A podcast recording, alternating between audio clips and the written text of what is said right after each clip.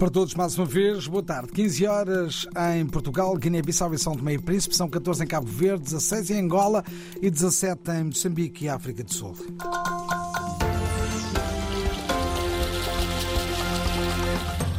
As notícias com João Pereira da Silva. 16 dos 19 candidatos às eleições presidenciais no Senegal e também um coletivo que agrupa uma dezena de organizações de sociedade civil rejeitaram esta manhã participar no diálogo nacional proposto ontem pelo presidente Macky Sall. Macky Sall anunciou que acata a decisão do Tribunal Constitucional. Ontem, numa entrevista coletiva a quatro órgãos de comunicação social senegaleses, o presidente do Senegal anunciou que vai marcar eleições já para a próxima semana. A data das eleições presidenciais ainda não é conhecida, mas vai anunciá-la na semana que vem.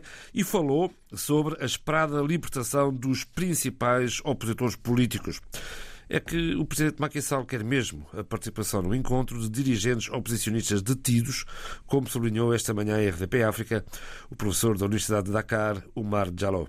O presidente Macky Sall mostrou-se muito disponível para ver estes líderes da oposição, principalmente Usman Sonko e Bassirou Diomaye Faye, fazerem parte deste diálogo que, em princípio, deve começar nesta segunda-feira que vem aí e que pode durar dois dias, para que, a partir deste diálogo, que possa chegar a uma data consensual para a organização das eleições presidenciais. Omar Jalou, professor na Universidade da Dakar, ouvido pelo jornalista João Costa Dias. Nesta entrevista, Macky Sall respondeu em francês, mas também respondeu algumas perguntas em Wolof, a língua mais falada no Senegal. Um detalhe importante.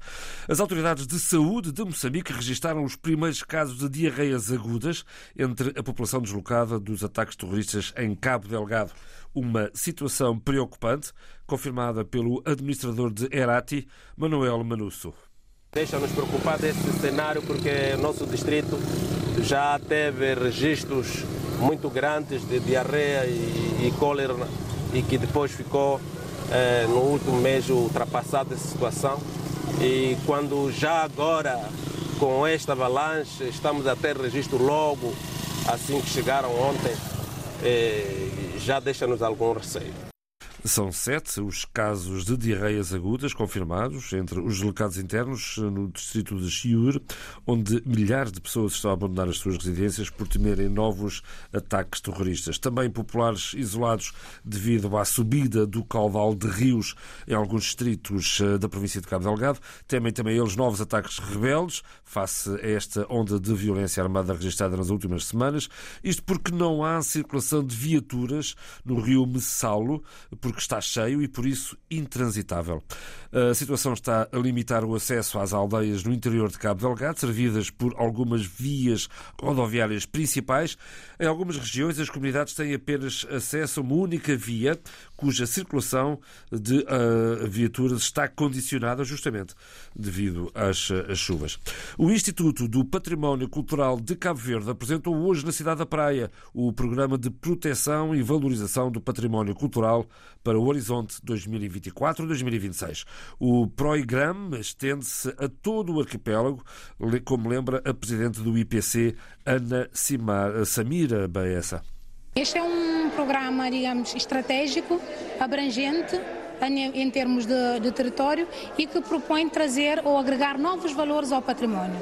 Ou seja, nós estamos a olhar para o património como um recurso indispensável do território e tentar trazer perspectivas para que seja aproveitado neste, neste, contexto, neste contexto e possa representar mais valias para o desenvolvimento sustentável do país, sobretudo agregar dois setores chaves, que são o setor da educação e o setor uh, do turismo pela dinâmica que acrescenta ao, ao contexto que económico, económico do país. Já o Ministro da Cultura e das Indústrias Criativas, Abrão Vicente, sublinha que a implementação do programa vai contemplar novos projetos de reabilitação patrimonial.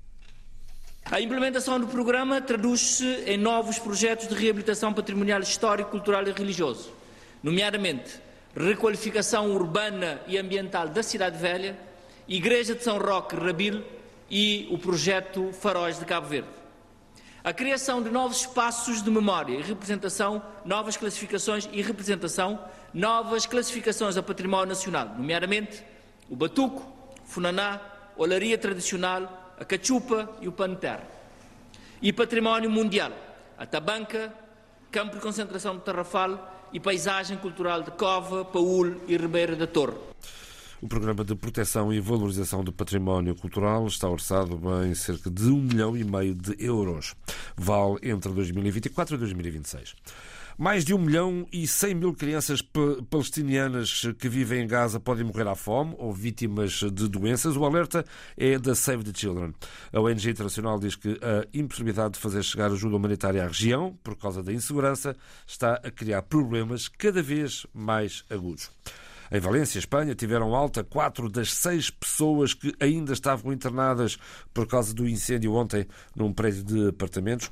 Os dois feridos que continuavam no hospital são bombeiros que foram assistidos por causa do combate ao fogo.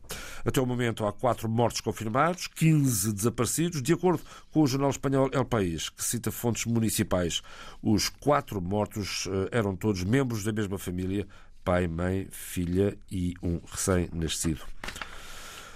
António José Seguro, ex-líder do PS, pede aos partidos que cheguem a acordos e entendimentos pós-eleitorais. O antigo deputado falava numa palestra no Congresso da Associação Nacional de Agentes e Corretores de Seguros em Lisboa. António José Seguro pede mais parcimónia nas promessas eleitorais, quer mais assunção de responsabilidade na política e apela a um regresso aos entendimentos. Eu acho que, os, que o que se passou de uma cultura de algum entendimento e de algum diálogo para uma cultura de trincheira.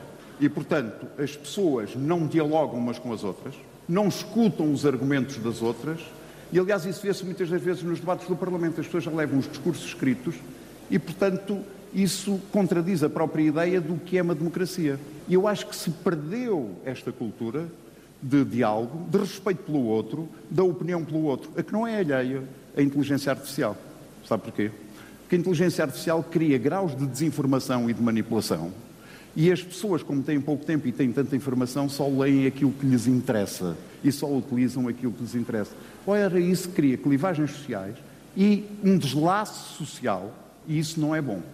António José Seguro, esta manhã em Lisboa, ele diz e sublinha que é uma pessoa livre, com opinião, mas que isso não faz dele candidato a absolutamente nada. É o essencial das notícias às três da tarde, hora de Lisboa, também Bissau e São Tomé. A edição é esta hora com João Pereira da Silva. Informação em permanência na internet. É só clicar rtpafrica.rtp.pt.